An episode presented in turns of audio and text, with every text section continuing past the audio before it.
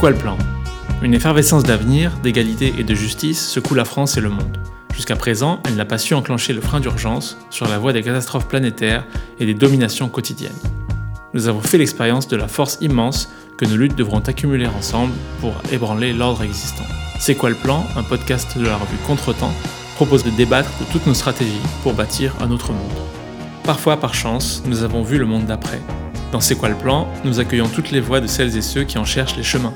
Tous les guides de survie, les programmes, toutes les transitions, les planifications, tous les plans d'attaque nourrissent le débat stratégique. D'une façon ou d'une autre, les empires d'aujourd'hui seront les cendres de demain. Ils pourraient bien entraîner l'humanité dans leur chute. Alors, quel autre horizon nous reste-t-il? Que faire pour l'atteindre? Nous vous offrons une nouvelle réponse à chaque épisode de C'est quoi le plan? Bonjour à toutes et à tous, on se retrouve pour un nouvel épisode du podcast C'est quoi le plan, le podcast de la revue Contretemps consacré aux questions stratégiques. Un podcast disponible sur Spectre, spectremedia.org et sur toutes vos plateformes d'écoute préférées. Dans cet épisode, on va parler du Chili et on va revenir sur l'énorme désillusion qu'a constitué pour la gauche du pays et bien au-delà le large rejet à 62% par les électeurs et électrices chiliennes en septembre dernier du projet de nouvelle constitution. Ce projet devait permettre d'en finir avec la constitution encore en vigueur, imposée en 1980 sous la dictature du général Pinochet, mais aussi d'avancer sur la voie d'une véritable démocratie, de plus d'égalité et de justice sociale, ce qui suppose inévitablement une rupture avec la variété particulièrement agressive et brutale hein, qu'a constitué le néolibéralisme chilien depuis le coup d'État militaire du 11 septembre 1973. Ce rejet a d'autant plus marqué les esprits qu'il a fait suite à la très large victoire d'un précédent référendum, deux ans auparavant, qui avait acté à 78% la fin de la Constitution de 1980 et également à 78% l'élection d'une convention constitutionnelle ayant pour mission de rédiger un projet de nouvelle Constitution. C'est ce projet qui a été largement rejeté, et pour parler de tout ça, je reçois Franck Godichaud, politiste, spécialiste de l'Amérique latine et en particulier du Chili, sur lequel il a publié plusieurs livres membre de l'association France-Amérique latine et de la rédaction de Contretemps. Bonjour Franck. Bonjour. Alors pour commencer, je voudrais qu'on fasse un pas en arrière et qu'on revienne à grands traits sur les trois décennies qui ont précédé les événements dont on va parler euh, aujourd'hui. En gros, la sortie de la dictature en 1990, la démocratisation euh, partielle, euh, et puis la remontée des luttes sociales, syndicales et étudiantes à partir de, de la fin des années 2000 qui a culminé dans la grande révolte de 2019. Euh, qu'est-ce que tu peux nous dire au moins sur ces peut-être ces deux phases, euh, la sortie de la dictature puis euh, la remontée des, luttes? C'est vrai que pour comprendre les, trois dernières années hein, qui ont été plus qu'agitées au Chili, révolte de 2019, processus constituant dont tu viens de parler, le nouveau gouvernement, en fait, la clé, c'est de remonter, d'avoir une perspective historique. Euh, parce que grande partie des, fissures, des luttes de classe de la dernière période, elles sont évidemment inscrites dans un temps plus long, et notamment dans le temps de ce qu'on appelle parfois la transition euh, chilienne, c'est-à-dire ce moment de, passage de la dictature euh, de Pinochet à une démocratisation effectivement partielle. Et je pense que c'est d'autant plus important d'avoir une perspective historique sur ces 30 années que si on voit un des, slogans qui a vraiment imprégné, fait consensus euh, dans les luttes euh, d'octobre 2019, c'était l'idée No son 30 pesos, son 30 años. Donc ce ne sont pas 30 euh, centimes d'augmentation du prix du ticket de métro qui sont à l'origine de la crise du néolibéralisme, de, cette grande révolte populaire. Ce sont 30 années d'une démocratie néolibérale profondément violente, inégalitaire et en partie héritière en fait de la période autoritaire. Donc en 89-90, effectivement, c'est la fin de la dictature. Il faut bien comprendre que euh, on, sort de 16 années de d'une part contre-révolution, l'écrasement de la voie chilienne au socialisme, le 11 septembre 73, il y a 50 ans exactement, ou presque exactement. 16 euh, années aussi de refondation du pays.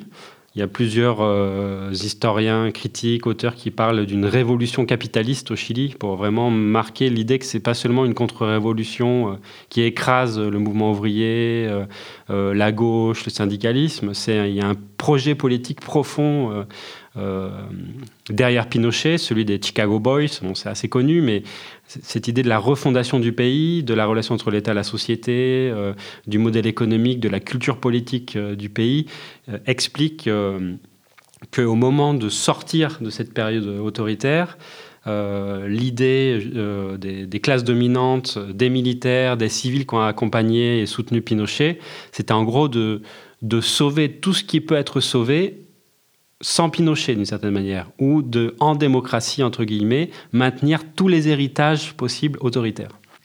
Une transition dans l'ordre euh, qui a même amené à conserver Pinochet pendant un certain nombre d'années. Exactement. C'est là où les spécificités un peu de la, transition chilienne, si on compare à ce qui s'est passé en Argentine par exemple, c'est que les militaires gardent la main sur tout le processus. Ils n'ont pas été défaits au Malouine comme en Argentine par exemple, mm. même s'il y a eu des luttes populaires très importante hein, durant la dictature. Il y a une résistance armée aussi euh, qui ont failli d'ailleurs assassiner Pinochet. C'était loupé de peu en 86. Mais ceux qui, qui réussissent à négocier la sortie de la dictature, c'est d'une part euh, l'opposition dite modérée, notamment les socialistes euh, rénovés en exil, qui reviennent avec l'idée qu'il faut accepter l'économie de marché, y compris accepter les conditions mêmes que pose Pinochet à la sortie de la dictature les démocrates chrétiens aussi qui, qui, négocient, les civils de droite et les militaires. Et donc on a une transition dite pactée ou une négociation euh, négociée euh, par les élites du moment contre la gauche radicale, contre le MIR, contre le Parti communiste, contre le mouvement populaire aussi. C'est en gros négocier sur la base du consensus la sortie. Et dans cette négociation, il y a d'une part maintenir la constitution de 80, ce qui explique quand même le paradoxe actuel. Hein. On est euh, à plus de trois décennies de démocratisation et on a encore la constitution de la dictature qui a été amendée. Hein. Une série d'amendements en 89 et ensuite une série d'amendements en 2005. Mais le socle d'une constitution euh, subsidiaire, de l'État subsidiaire néolibéral, se maintient jusqu'à nos jours.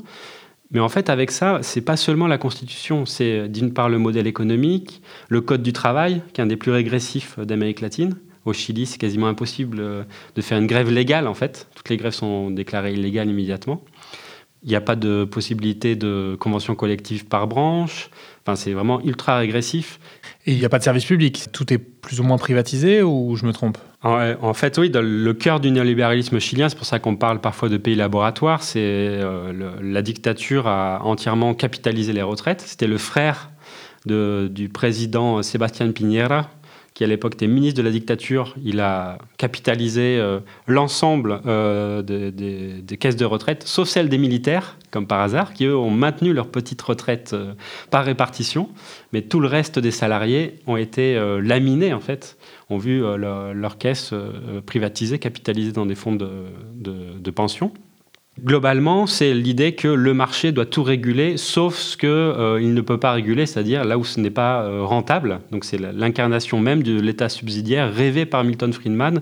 Elle a été mise en place en fait euh, au Chili. Et donc, dans la négociation de cette sortie de la dictature, il y a ce maintien du modèle économique, de la constitution, du code du travail, mais aussi l'amnistie, par exemple, pour les militaires, ce qui explique que très peu d'entre eux ont été jugés finalement.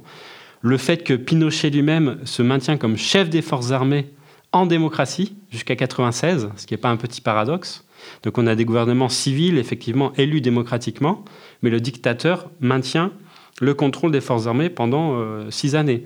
Et ensuite, il sera sénateur à vie. Aux côtés de six autres personnes, on maintient des sénateurs à vie issus de la dictature.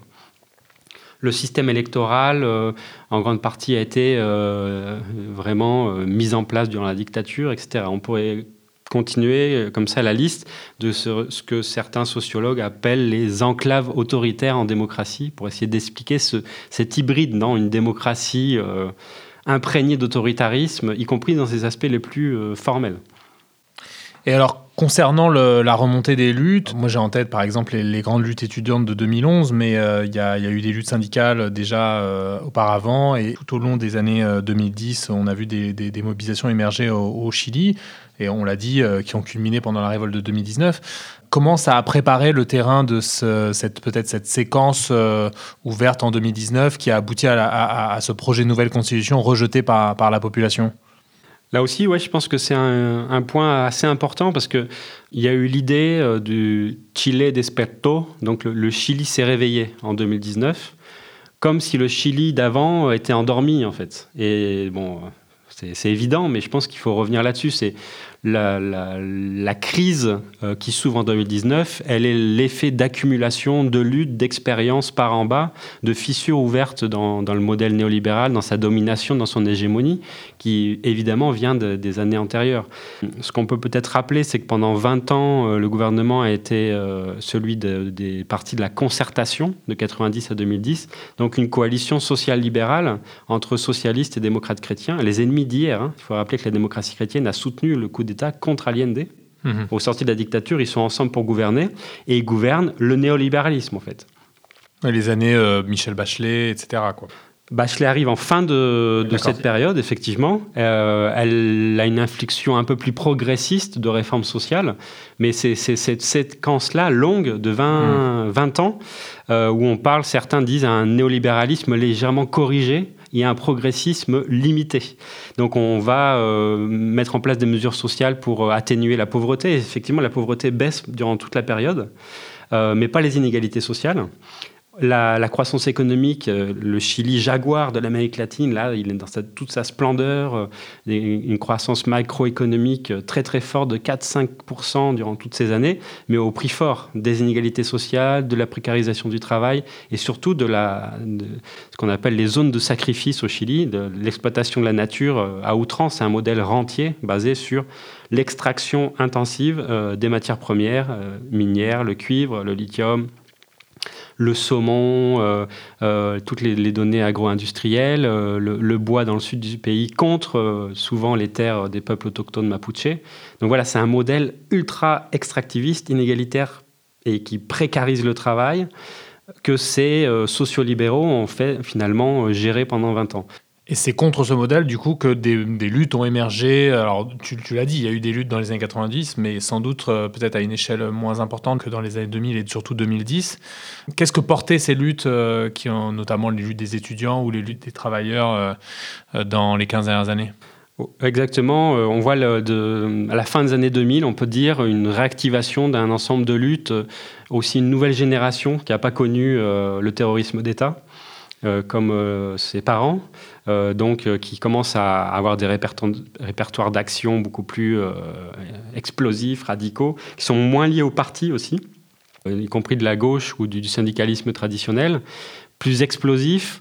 Et c'est notamment la, grande mobilisation étudiante de 2011. c'est dix mois de lutte quand même. Il y a certaines universités qui ont été occupées pendant huit mois. C'est vraiment une, lutte étudiante de presque un an. Euh, et qui met au cœur justement des mobilisations de la jeunesse l'idée qu'il faut en finir avec l'héritage de Pinochet, puisque c'est pour une éducation gratuite, publique et de qualité, c'est-à-dire l'opposé même de ce que euh, le néolibéralisme a mis en place euh, au Chili. Et cette génération-là, c'est celle qui euh, est en partie au pouvoir d'ailleurs aujourd'hui. Gabriel Boric était un des leaders du mouvement syndical de l'époque. Gabriel Boric, qui, qui, a été élu président de, la République chilienne euh, en 2021. Euh, donc voilà, a été une figure du mouvement étudiant, c'est ça? C'était un, des leaders du mouvement de, la Fédération des étudiants du, Chili à l'époque. De même que son bras droit, Giorgio Jackson, qui a cofondé avec lui en 2016 le Front Ample, cette nouvelle gauche, entre guillemets mais on voit aussi des leaders euh, du Parti communiste qui émergent à ce moment-là, une nouvelle génération, comme Camilla Vallejo, Carlos Cariola, qui sont euh, soit députés, soit euh, porte-parole du gouvernement actuellement. Donc, cette nouvelle génération qui prend un nouvel espace politique, qui critique justement l'héritage de la dictature, mais aussi cette gestion du néolibéralisme par les sociolibéraux. Elle a mis au cœur de la mobilisation en finir avec ces héritages du néolibéralisme autoritaire. Donc ça, c'est en finir sous l'aspect de la démarchandisation, alors notamment des universités, mais j'imagine plus largement de la santé, de l'éducation dans son ensemble, éventuellement des retraites, etc. Et côté entreprise, peut-être côté salarié, qu'est-ce qui s'est joué justement par rapport à ne serait-ce que la possibilité de se syndiquer, de faire grève, etc. Ce qui est intéressant, c'est que euh, les conflits du travail, évidemment, n'ont pas disparu hein, dans la période, mais il y a une radicalisation, une revitalisation d'un syndicalisme plus mouvementiste, plus lutte de classe. 2006-2007, euh, en général, c'est le moment de, un peu de bifurcation de, ces secteurs, notamment euh, dans le secteur minier qui est au cœur du modèle néolibéral chilien. Il y a des grosses luttes chez les sous-traitants du cuivre. Dans les ports, euh, le syndicalisme portuaire euh, réactive un, syndicalisme plus politique qui posent les questions, y compris des retraites, les questions du modèle d'éducation, en même temps que leurs propres revendications. Et évidemment, là aussi, c'est un autre nœud d'un modèle exportateur. Quand on bloque les ports au Chili, c'est tout le capitalisme qui est, qui est bloqué. Et on voit aussi dans les secteurs des services qui sont très, très important et très euh, flexi, précarisé au Chili. Par exemple, ceux qui distribuent les, les bouteilles de Coca-Cola vont mener des luttes intéressantes dans les supermarchés, euh, dans le système bancaire aussi. Et un autre acteur intéressant à souligner, c'est euh, justement les retraités. On va commencer à émerger un mouvement contre les fonds de pension, parce qu'on commence à voir très concrètement l'effet de la capitalisation des retraites. Et en ce sens, euh, le Chili euh, a beaucoup à nous apporter pour penser nos propres luttes ici euh, contre les projets de, contre-réforme des retraites. Et donc là, à un moment donné, on va voir plus d'un million de personnes dans la rue qui dit non masse AFP, donc on veut plus des agences de fonds de pension qui gèrent nos retraites. Du coup, on en vient à la, révolte de 2019. Est-ce que tu peux nous en parler sur les formes que ça a pris, les revendications euh, mises en avant, qu'est-ce qui était euh, demandé? Et peut-être ce qui est commun avec euh, ce qu'on a connu en France, peut-être au même moment, les Gilets jaunes, qui évidemment s'en distinguent, puisque j'imagine il y a beaucoup d'aspects qui sont différents. Est-ce que tu peux décrire un peu la, quelle était la situation, y compris la réaction du pouvoir? Alors, euh, un autre élément euh, pour arriver à octobre 2019, qui je pense est, central pour comprendre la transversalité, la radicalité d'octobre 2019, c'est le, mouvement euh, féministe qui, à partir de 2016, émerge très fortement sur de nouvelles bases et qui, en 2018, en fait, va réussir à mettre en place une grève féministe, une des plus, une mobilisation la plus massive de l'histoire depuis 30 ans au Chili et euh, qui avait réussi à vraiment à, proposer un, programme de lutte euh, de, justement euh, plurinational de celles qui luttent contre la précarisation de la vie sur une base à la fois massive et radicale de mon point de vue, en fait, ce qu'a réussi à ce moment-là le mouvement féministe euh, chilien, euh, c'est exceptionnel, puisque dans un contexte où le syndicalisme reste faible et fragmenté, euh, les gauches ont soit été happées par le social-libéralisme, soit sont ultra minoritaires et divisées entre elles. le mouvement féministe, à ce moment-là, va avoir une vision complètement intersectionnelle, justement, euh, euh, qui va inclure la question du travail, la question de l'environnement, du modèle d'exploitation de la nature, euh, évidemment la question des droits des femmes en termes reproductifs, le droit au contrôle de leur corps, mais poser la question aussi fondamentalement du néolibéralisme dans toutes ses, euh, composantes. L'émigration, euh, les peuples autochtones, la question du travail domestique rémunéré et non rémunéré. Et euh, pas une échelle, disons, ultra minoritaire. peu à peu, elles, ont pu faire des rencontres avec plusieurs milliers de, de, femmes mobilisées qui représentaient tout le pays, ce qui a abouti à cette grande grève féministe du 8 mars 2018 qui est euh, exceptionnel dans sa dimension. On parle euh, de plus d'un million de personnes, on n'a pas les chiffres exactement. Et d'une certaine manière, ça a montré cette ébullition en cours qui anticipe un peu, euh, en partie en tout cas, octobre 2019. Alors, octobre 2019, l'étincelle, c'était effectivement les, 30 centimes sur le, ticket de métro, notamment pour les, étudiants et, et, la jeunesse. C'était l'étincelle, finalement à travers les réseaux sociaux, il y a une mobilisation qui se met en place euh, très vite, euh, en dehors des, canaux traditionnels des partis ou des syndicats. On commence à sauter, euh, disons, les, barrières de, métro. Et ce qui était au début 400 personnes va devenir 4000 personnes, et puis peu à peu une immense mobilisation populaire. Surtout dans les centres urbains, où ça a essaimé davantage dans les petites villes alors à terme, ça SM vraiment à une échelle nationale. Il y a même certaines euh, petites villes qui n'avaient pas vu des mobilisations aussi importantes depuis l'unité populaire, depuis le gouvernement Allende dans les années 70. Mais euh, sur euh, les, premiers moments, c'est la capitale, Santiago, Valparaiso, Concepción, les grandes villes, sur la question des transports. Et très rapidement, ça déborde largement. Ce débordement, il se fait par la, dynamique qui arrive à, a donné à ce mouvement la, jeunesse Euh, donc un côté festif, un côté radical, un côté on va au contact avec les forces de l'ordre, contre les forces de l'ordre, et en même temps face à la répression. Parce qu'à l'époque, c'est un gouvernement donc euh, de droite euh, dure, Sébastien Piñera, qui est une sorte de Berlusconi à la chilienne, qui est entre la droite libérale et les nostalgiques de Pinochet. Et la première réponse, c'est envoyer les carabiniers, donc la police militaire, à, réprimer ces, ces luttes-là. Une répression vraiment dure d'entrée, euh, très très euh, violente, qui va avoir un effet euh, contradictoire puisque progressivement, ce sont aussi les autres secteurs sociaux qui vont se mobiliser pour dénoncer la répression et pour aussi avancer leurs propres revendications sur les retraites, sur la santé, sur le système d'éducation marchandisé, sur les transports aussi. C'est important à dire parce que dans un premier moment, ce sont des revendications sociales anti-néolibérale. La question de la Constitution n'est pas forcément au centre immédiatement euh, des revendications, mais il y a une massification et en même temps une répression d'État très très importante dans ce premier moment de la, révolte d'octobre. Et alors la suite, euh, j'imagine que le gouvernement, après ce moment répressif, s'est trouvé dans une crise importante. Et quelle a été la sortie de crise justement? Oui, la répression effectivement est importante. On parle de 4000 euh, personnes emprisonnées, 2000 euh, à 3000 blessés graves, il y a eu plusieurs dizaines de morts directes ou indirectes, une trentaine, utilisation de violences sexuelles dans des espaces institutionnels type commissariat ou en dehors même. voilà, c'est une militarisation de l'espace politique pour la première fois depuis la dictature. déclaration, on déclare l'état d'exception. Euh, il y a des disparus, voilà, c'est vraiment euh, hmm. important. Et en même temps, euh, rapidement, les, les, classes dominantes, le gouvernement, une partie des partis politiques du Parlement comprennent que seulement par la répression, ils vont pas réussir à restabiliser la situation. Ça devient insurrectionnel, en fait. Avec le spectre de la destitution même de, de qui à un moment posé hein, par la rue en regardant ce qui s'est passé euh, en Bolivie, par exemple, en Équateur, en Argentine dans les années antérieures. C'était pas euh, complètement impossible de destituer par en bas euh, Piñera.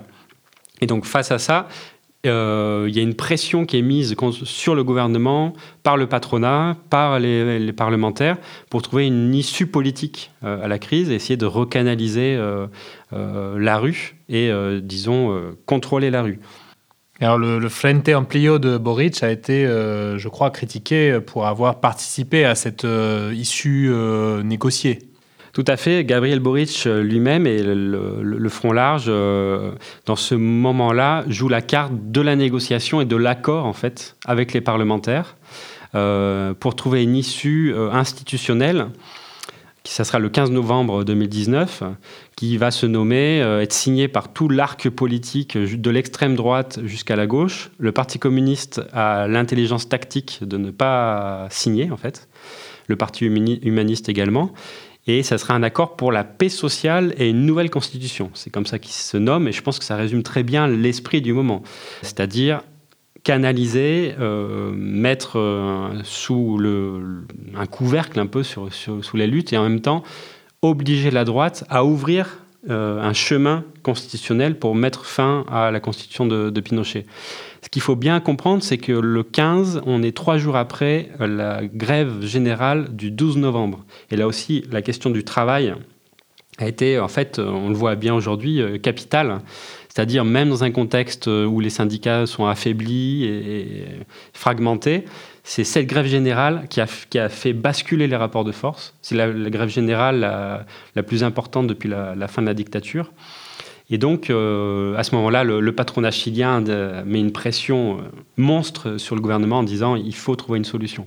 Et ce basculement permet donc cet accord qui, d'une part, ouvre la possibilité de la nouvelle constitution et en même temps est critiqué par une partie de la rue, de la gauche radicale, des féministes en disant vous négociez en nous tournant le dos et au moment il y a une répression très importante dans la rue euh, alors qu'il fallait continuer à pousser pour aller plus loin même si on revendique effectivement euh, une assemblée constituante, parce qu'à ce moment-là, l'assemblée constituante devient une sorte de point de rassemblement d'une grande partie des, mobilisés, comme un horizon possible, disons, pour repenser euh, un post-néolibéralisme. Alors du coup, qu'est-ce qui va se passer par la suite? Il y a le, ce référendum sur euh, est-ce qu'on rédige une nouvelle constitution? Qui va la rédiger? Quel, type d'institution va la rédiger? Est-ce que c'est une assemblée élue ou une convention constitutionnelle élue ou un comité euh, plus restreint? Puis il y a la question de l'élection présidentielle aussi. Exactement, oui. Là, on est dans une séquence euh, politique et institutionnelle électorale assez euh, intense. On rentre aussi dans une période rapidement de la pandémie.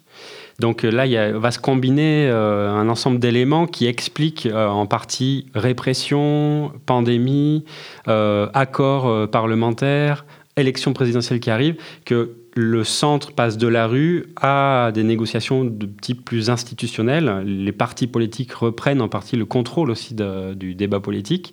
Même si en parallèle, il faut voir qu'il y a des, assemblées territoriales, il y a une potentialité, euh, disons, euh, horizontale très forte et très intéressante. Par exemple, à Santiago, à un moment donné, il y a 60 assemblées territoriales qui essaient de se coordonner, mais qui vont être très fortement impactées par euh, la pandémie et en même temps par les tentatives de canalisation en fait, des luttes mais aussi avec une polarisation forte qui va se voir au moment de la, présidentielle. C'est-à-dire que les partis qui ont gouverné le Chili pendant ces 30 années sont dépassés et sur leur gauche par le Front Ample en coalition, si je ne m'abuse, avec le Parti communiste, et euh, de l'autre côté d'échiquier politique par euh, l'extrême droite, Cast. Oui, c'est ça.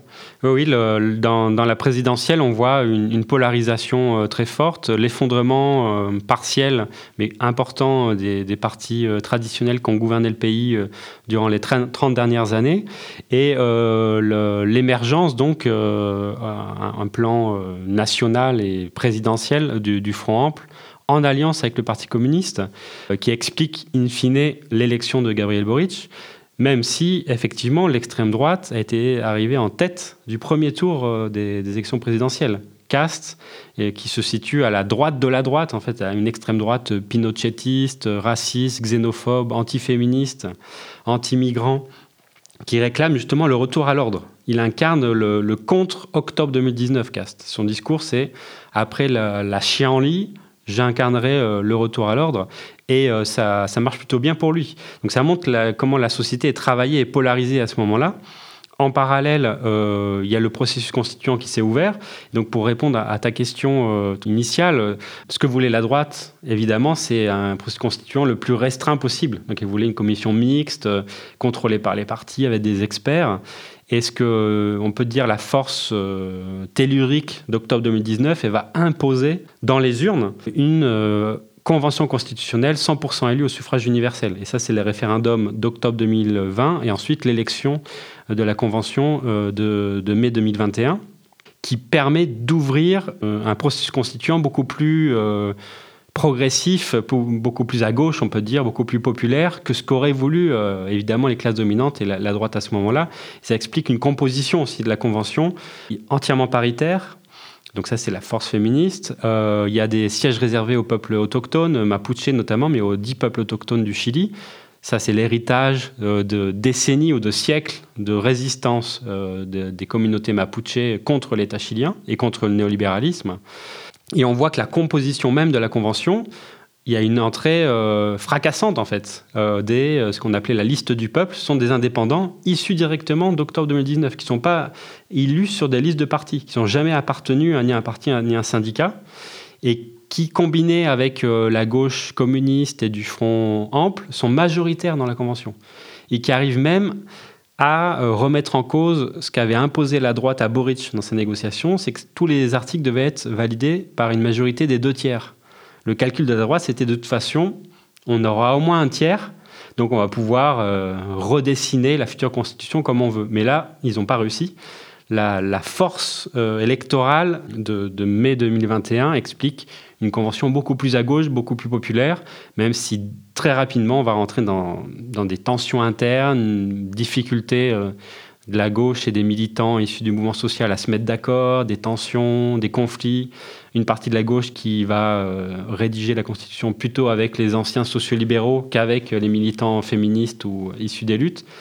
Mais in fine, on a quand même un 9 mois, puis finalement 12 mois d'une rédaction d'une constitution très avancé pour le Chili, euh, qui remet en cause directement euh, l'héritage néolibéral, euh, qui va affirmer des droits nouveaux, on pourra revenir dessus en détail, ça en parallèle avec l'élection de Gabriel Boric. Donc on, on a une séquence qui est plutôt enthousiasmante, qui peut faire penser qu'on va vers enfin la fin des héritages autoritaires et du néolibéralisme au Chili à ce moment-là, ce qui finalement est une, en partie une illusion.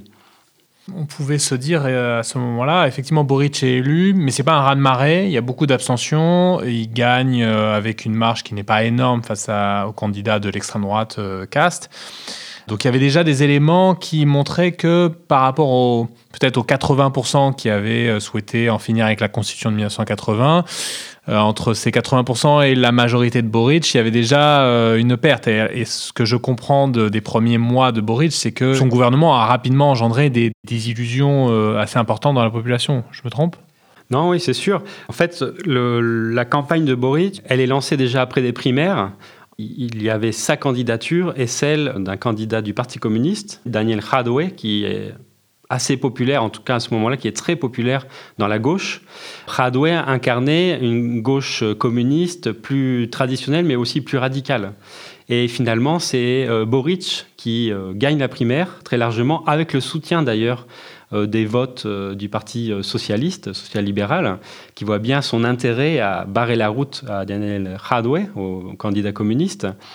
Et d'entrée, en fait, euh, Boric, il incarne une gauche qui apparaît comme plus, entre guillemets, moderne, qui a un discours plus féministe, effectivement, mais qui est aussi beaucoup plus modéré sur le plan euh, du programme économique, euh, sur la question anti-impérialiste.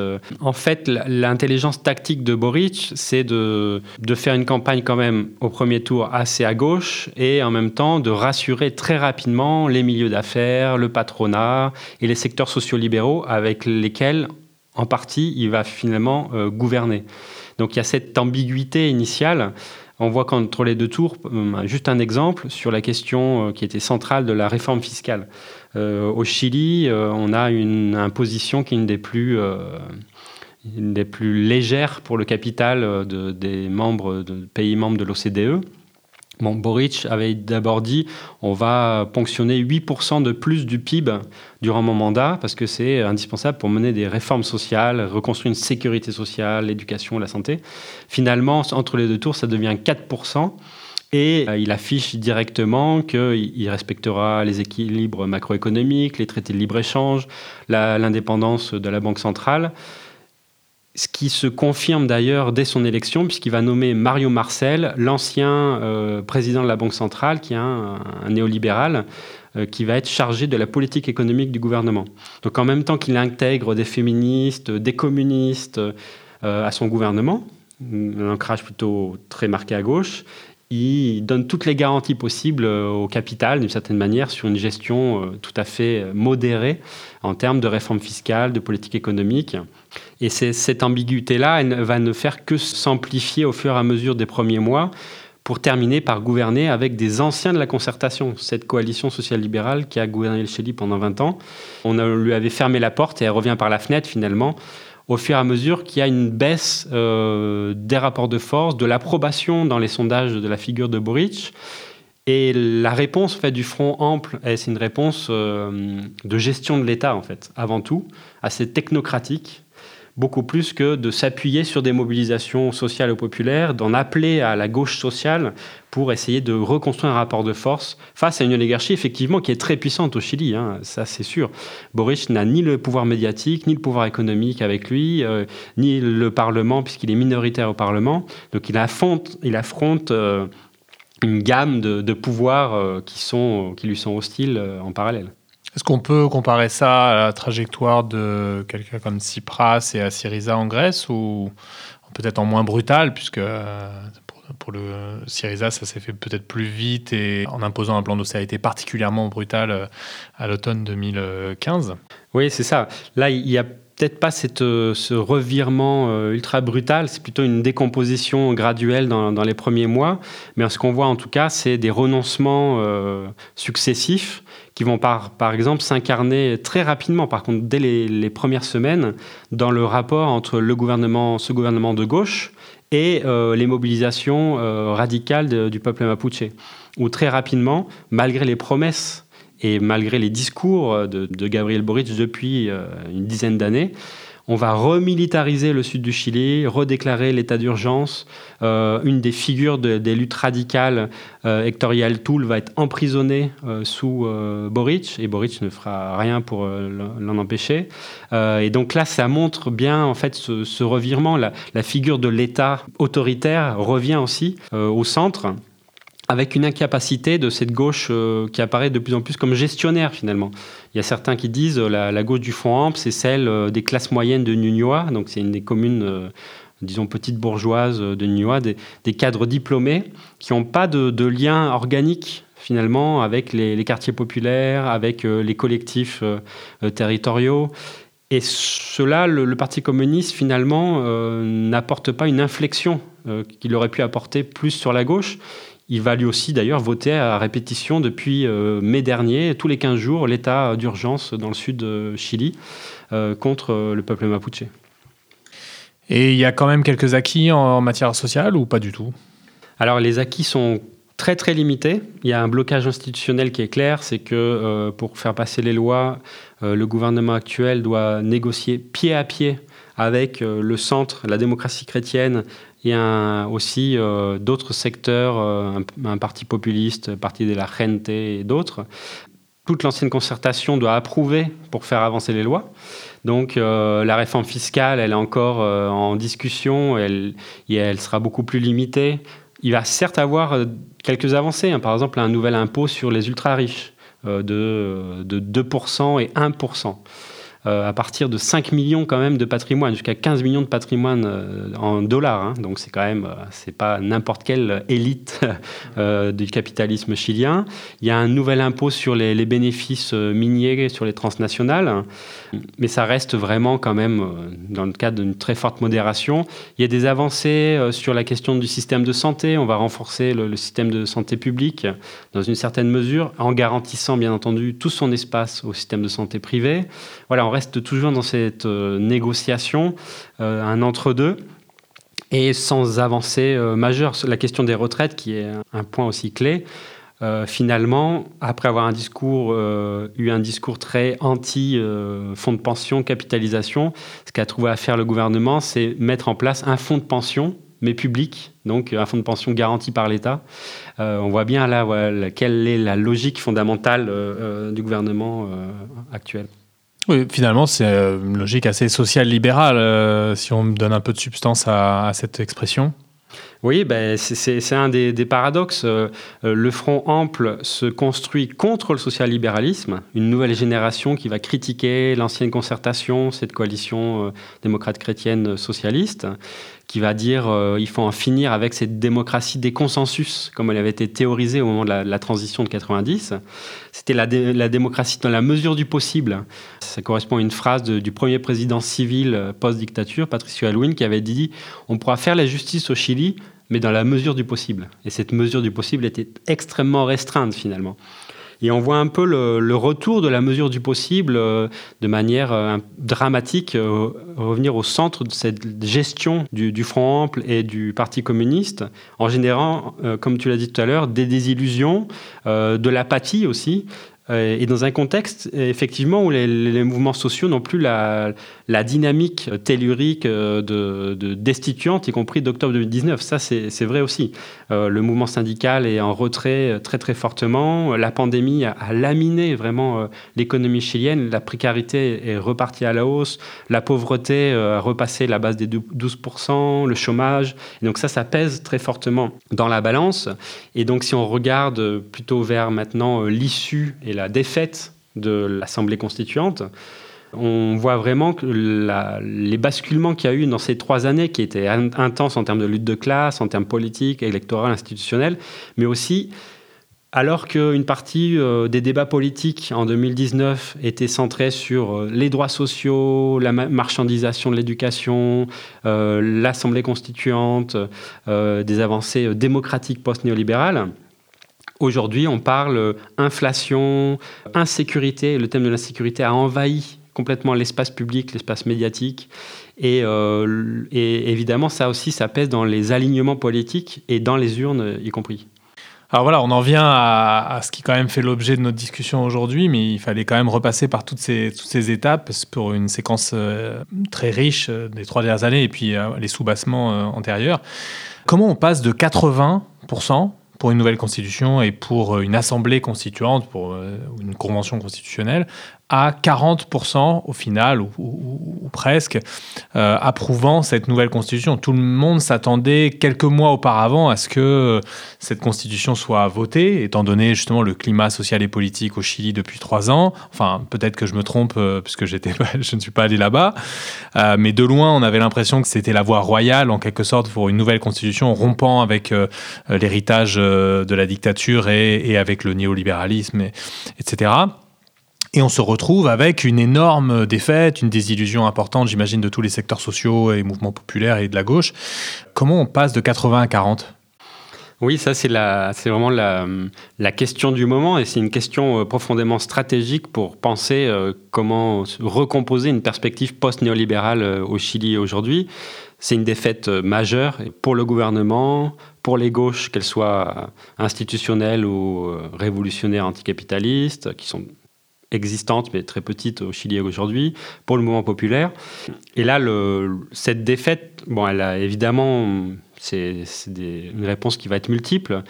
Ce qu'il faut voir, c'est que ce qui a été mis en déroute le 4 septembre euh, lors du référendum, quand même, il faut dire quelques mots là-dessus. Si on lit le texte, il est incroyablement progressiste. Ça aurait été la constitution la plus progressiste de l'Amérique latine et une des plus progressistes de la planète. Euh, c'était un État euh, qui devenait plurinational, donc qui incorporait tous les peuples euh, autochtones. C'était un État décentralisé, alors que historiquement le Chili est ultra centralisé, régional, État dit régional, solidaire, social, de droit, démocratique. Ça, c'est les termes exacts. Féministe et paritaire à toutes les échelles de l'État du conseil municipal jusqu'au ministère, euh, à la Chambre du Parlement, tout était paritaire.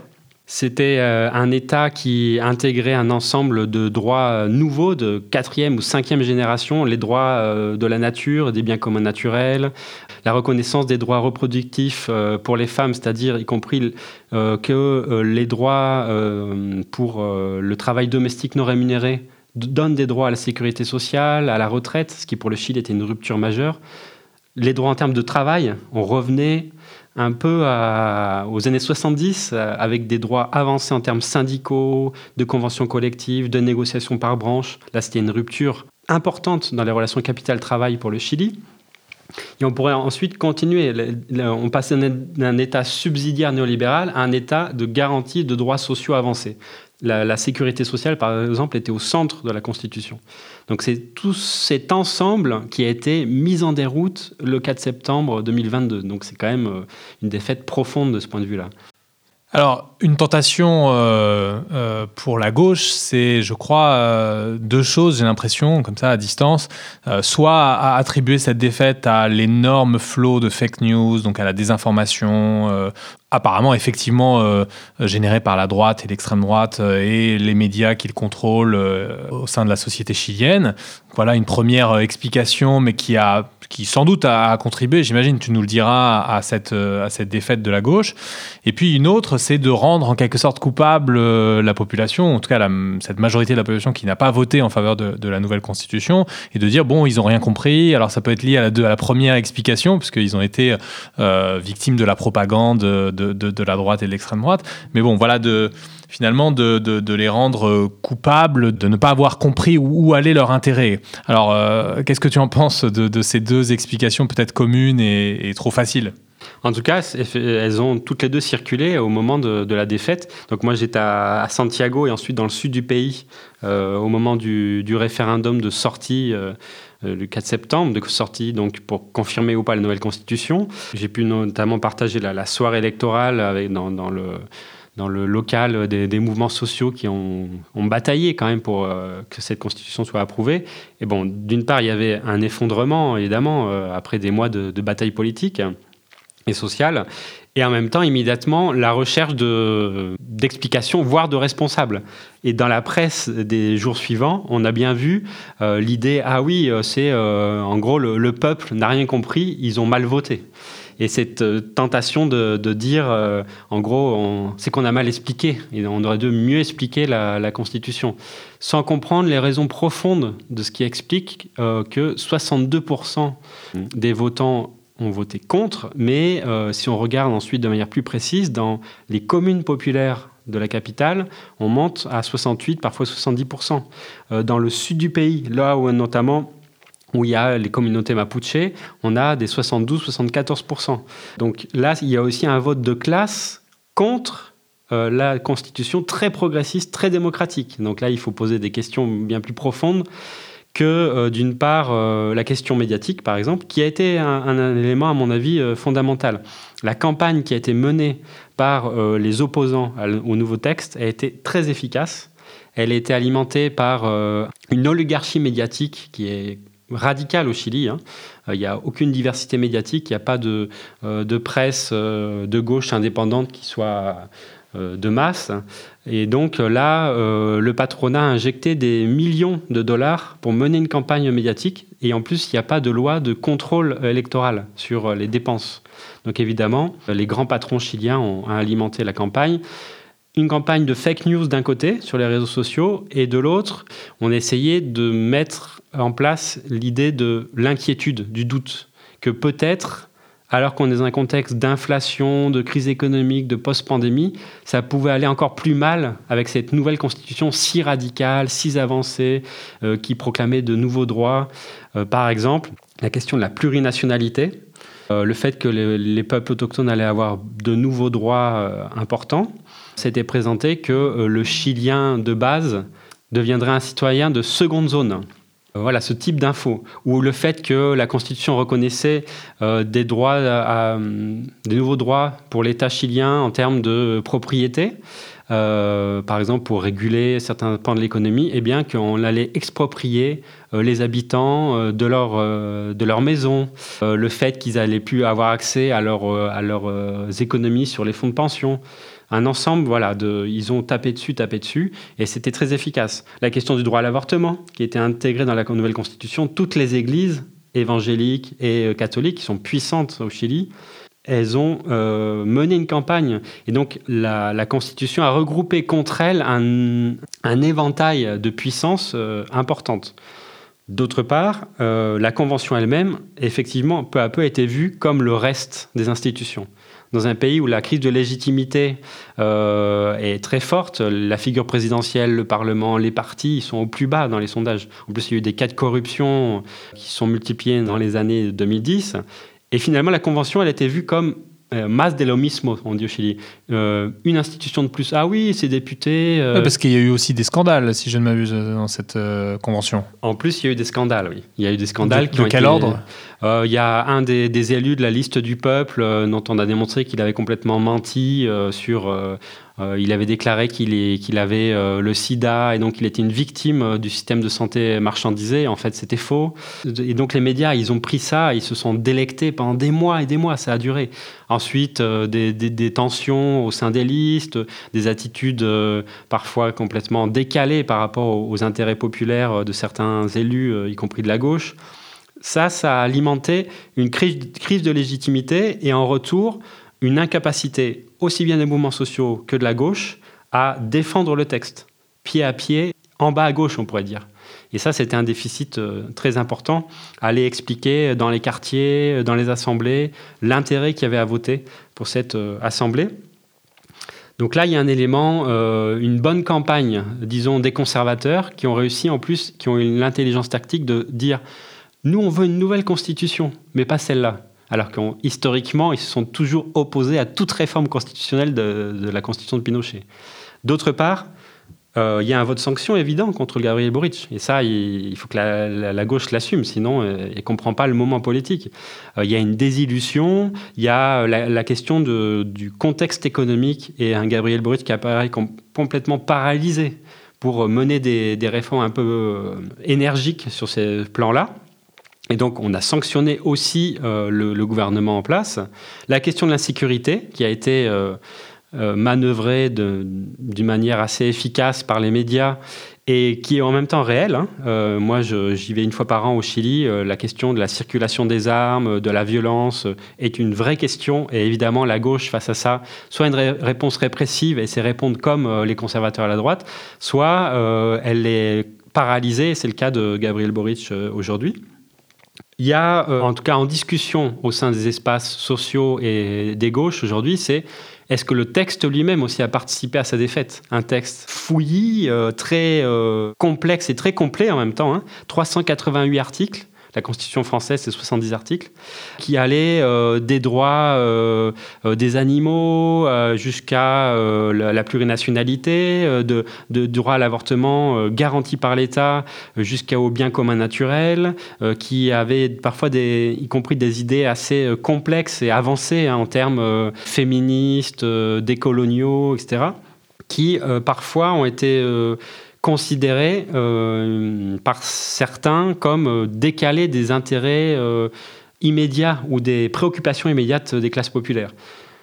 Moi, personnellement, je pense que les intérêts immédiats des classes populaires étaient représentés dans ce texte constitutionnel. Il y avait des avancées qui étaient vraiment fondamentales dans une perspective post-néolibérale, pas anticapitaliste, hein, pas révolutionnaire, mais et, on sait qu'un texte constitutionnel en soi ne garantissait en aucun cas que le néolibéralisme allait être abattu euh, au Chili.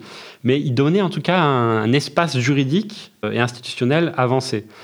Mais il était au milieu d'un ensemble d'autres données qui ont finalement été jugées comme euh, ne donnant pas assez la priorité à ces intérêts des classes populaires. En t'écoutant énumérer euh, tous ces nouveaux droits, etc., avec lesquels euh, on est, je pense, pour l'essentiel euh, d'accord, la réflexion qui, qui me venait, c'est que est-ce que ça a véritablement bah, que tout ça a véritablement sa place dans un projet de constitution. C'est effectivement, euh, est-ce que c'est pas une sorte de checklist où on essaie de cocher absolument toutes les cases de tous les mouvements, etc.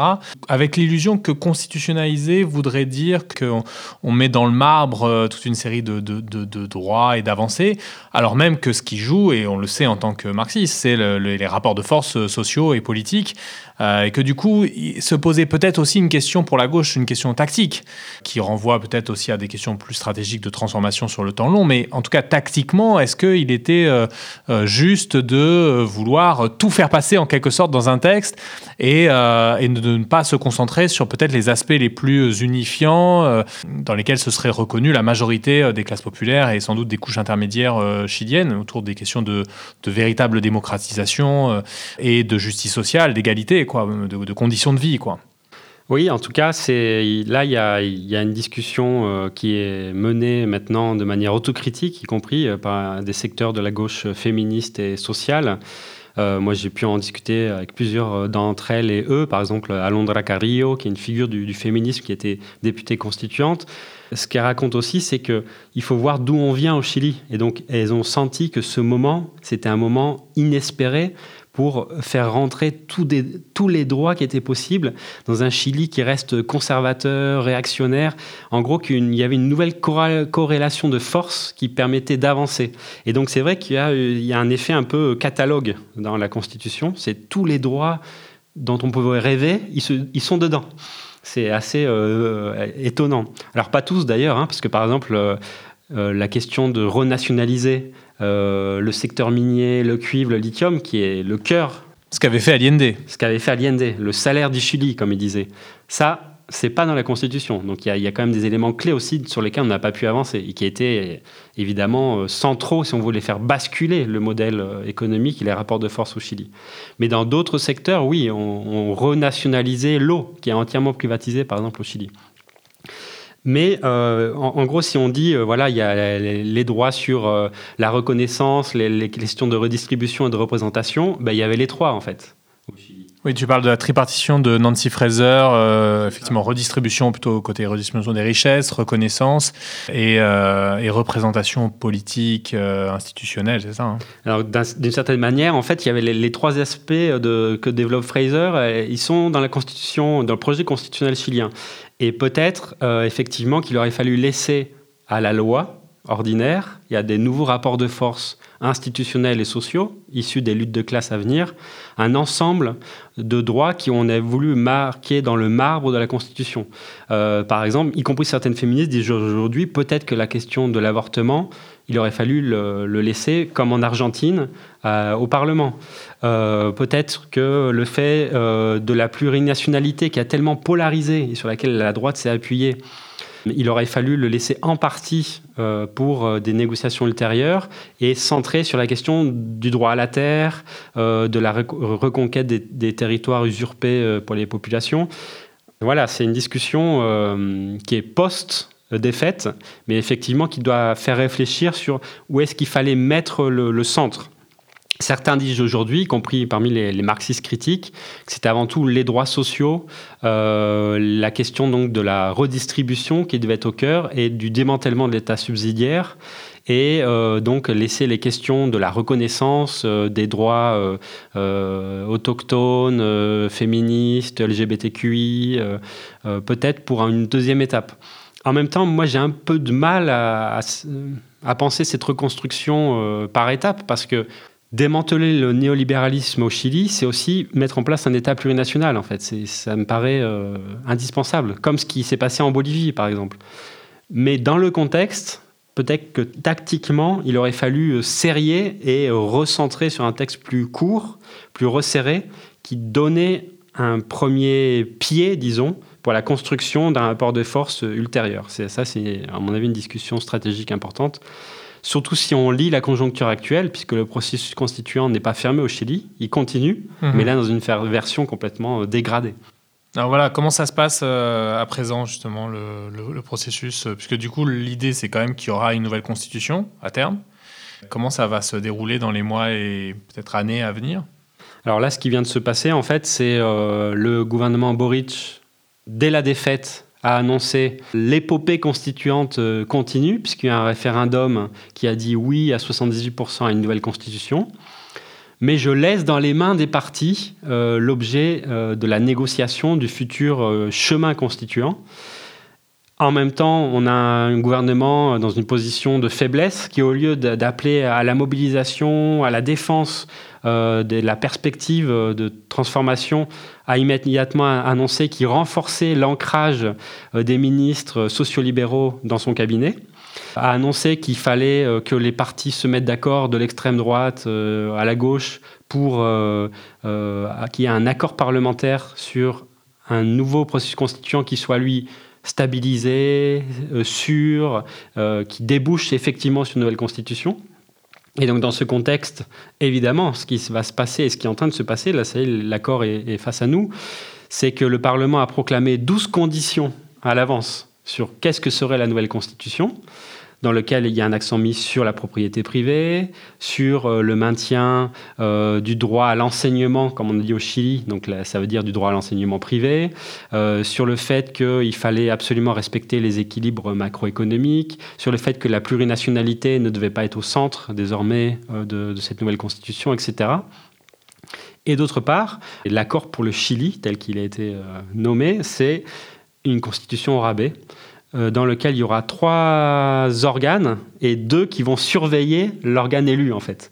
Un organe d'experts qui va pré-rédiger la nouvelle constitution, des experts euh, nommés par le Sénat et le Parlement, donc issus de la corrélation de force qu'il y a au Parlement, c'est-à-dire plutôt euh, de centre droit, et une commission élue avec seulement 50 membres, donc dans lequel il y aura vraisemblablement quand même parité et représentants de certains euh, peuples autochtones.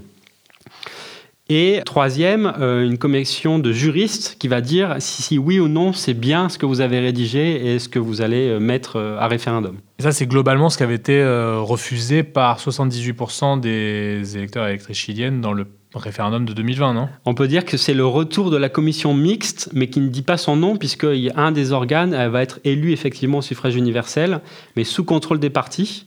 Et donc, ils vont même pas rédiger, ils vont faire que modifier ce que les experts, entre guillemets, auront rédigé à leur place.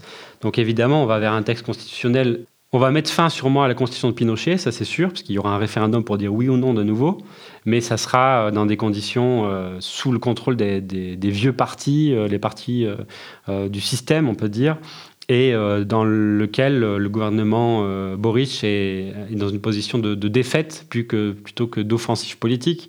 Donc c'est un peu terrible. L'argument de Boric, c'est dire mieux vaut une constitution entre guillemets au rabais que rien du tout. Mais sauf que ça vient acter en fait une dégradation des rapports de force. C'est un peu l'anti-octobre 2019 cette constitution à, venir. Hmm.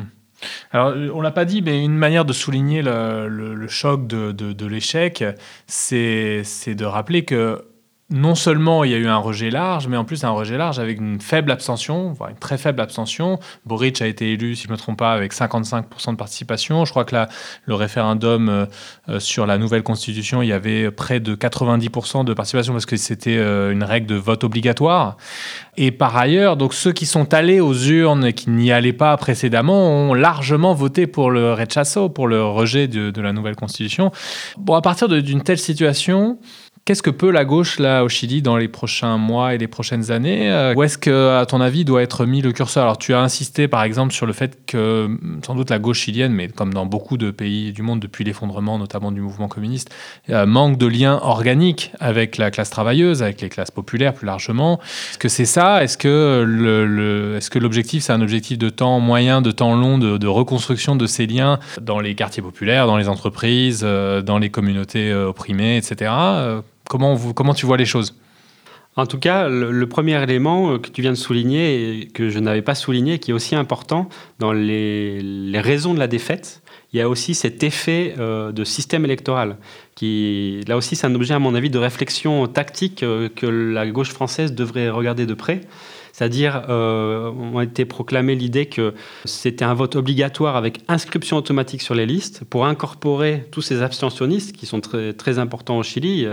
Euh, et c'est plus de 4,5 millions de personnes qui ont été incorporées mécaniquement au vote il y avait un espoir dans la gauche euh, que cette incorporation, ce serait donc avant tout des classes populaires, des jeunes, des jeunes euh, éloignés de la politique institutionnelle, qui potentiellement voteraient pour euh, une constitution très progressiste, très démocratique. en fait, l'effet est complètement inverse. Dans ces secteurs-là, on vote à 75% contre la Constitution.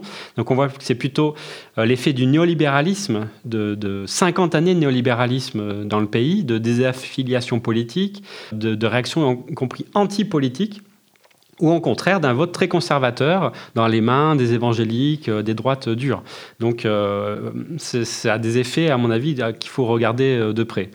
Sur les perspectives, euh, évidemment, on, part d'une défaite, une défaite euh, peut-être d'ordre stratégique pour la, gauche chilienne, cette défaite constitutionnelle du 4 septembre. Je pense que c'est les deux. Euh, d'un point de vue immédiat, est-ce que le gouvernement Boric, le Front Large et le Parti communiste sont capables d'utiliser les outils qu'ils ont dans la main, c'est-à-dire une partie de l'État, pour déjà commencer à faire avancer euh, des, acquis sociaux, une démocratisation partielle. Il y a un défi là, je pense qu'il ne faut pas abandonner. C'est-à-dire, euh, il faut même mettre une pression, si, si on peut, sur euh, ce gouvernement, du, point de vue des mouvements sociaux, pour qu'il fasse tout le possible d'utiliser ce qu'il a dans les mains. Ce qui n'est pas rien quand même. C'est une partie de l'État, de l'appareil d'État, pour commencer à avancer en termes euh, des réformes fiscales, euh, euh, des droits démocratiques, des droits sur, pour les femmes, les LGBTQI, de lever la militarisation du Sud Chili. Pour l'instant, ça ne prend pas ce chemin-là. Mais pourtant, là, il y a un enjeu, à mon avis, politique immédiat qu'on ne peut pas abandonner. C'est-à-dire, comment va terminer son mandat, ce gouvernement de gauche, qui, à l'échelle de l'histoire chilienne, quand même, c'est une gauche communiste et euh, non social-libéral à la base qui est, qui à la tête de l'État, ce qui est quand même euh, pas une petite affaire. Et à une échelle de moyen terme, recomposer de manière euh, indépendante, y compris du Front Large et du Parti communiste, mais en ayant une, une perspective, de mon point de vue, unitaire aussi, de, front large face à ce qu'est euh, l'extrême droite qui est très forte au Chili, face aux offensives permanentes des médias, du grand patronat. Voilà, une, attitude non sectaire par rapport au gouvernement et en même temps reconstruire de manière indépendante une gauche qui, soit ancrée, qui recompose euh, un ancrage populaire qui euh, se revendique d'octobre en fait. d'octobre 2019. Octobre, euh, non pas octobre 17, mais octobre 2019. D'octobre 2019 et pas de, de novembre 2019, celle de l'accord pour la paix et la nouvelle constitution. Donc il revendique la, force de propulsion d'octobre pour recomposer euh, une gauche sociale et politique, parce que ce qui a manqué aussi, on n'a pas parlé, mais évidemment c'est important, c'est en octobre 2019, il n'y a pas un outil politique pour accompagner euh, cette, euh, cette lutte-là. le, le Front large est complètement aspiré déjà par une perspective institutionnelle. D'ailleurs, euh, petite parenthèse, c'est quoi le Front Large euh, En tant qu'organisation, c'est... C'est une coalition de, petites organisations, en fait, le Front Large. Donc, il est lui-même une coalition, et il est au sein d'une coalition plus large avec le Parti communiste. Et donc, ces petites organisations, elles sont avant tout le, produit de, des luttes étudiantes de 2011. Donc, c'est une organisation très euh, marquée par des cadres diplômés plutôt issus de la classe moyenne, qui rapidement ont, une, perspective de, assez euh, de, gestion de l'appareil d'État. Certains revendiquaient le modèle Podemos, donc il y a eu un tropisme, un peu populisme de gauche dans un premier temps mais avec, euh, y compris, beaucoup moins de capacité de mobilisation que, Podemos. Le Frente Amplio, à aucun moment, a pu faire des, assemblées, on voyait des, milliers de personnes, euh, comme l'a fait Podemos à certains moments, ou même des, espaces de, délibération, il y avait des, centaines de personnes déléguées de tout le pays. Ça, le Frente Amplio est incapable de le mener. Donc, d'entrée, il y avait une fragilité euh, forte de cette coalition, et une fois à la tête de l'État, évidemment, ça, renforce les, aspects technocratiques euh, plutôt que d'appui sur les secteurs mobilisés ou de, favoriser la, mobilisation euh, par en bas. Donc il faut reconstruire une gauche anticapitaliste, féministe, internationaliste euh, par en bas au Chili qui soit pas non plus sur les positions parfois sectaires qu'on a vues dans la dernière période. Il y a des petits groupes de la gauche radicale révolutionnaire chilienne qui ont même appelé à boycotter le, référendum pour la Constitution. Je pense que c'est une erreur euh, politique majeure, en fait. Il fallait évidemment accompagner le processus tout en ayant une posture critique par rapport au gouvernement. Bah, merci beaucoup Franck pour tous ces éclairages sur une situation qui est évidemment à la fois très intéressante, importante et peut-être euh, décourageante par certains aspects. Mais euh, comme disait Rosa Luxembourg, hein, de défaite en, défaite jusqu'à la victoire finale. On se retrouve très bientôt pour un nouvel épisode de C'est quoi le plan, le podcast de la revue Contretemps qui se consacre aux questions stratégiques. Vous pouvez également euh, écouter tous les autres podcasts sur Spectre, spectremedia.org. À bientôt.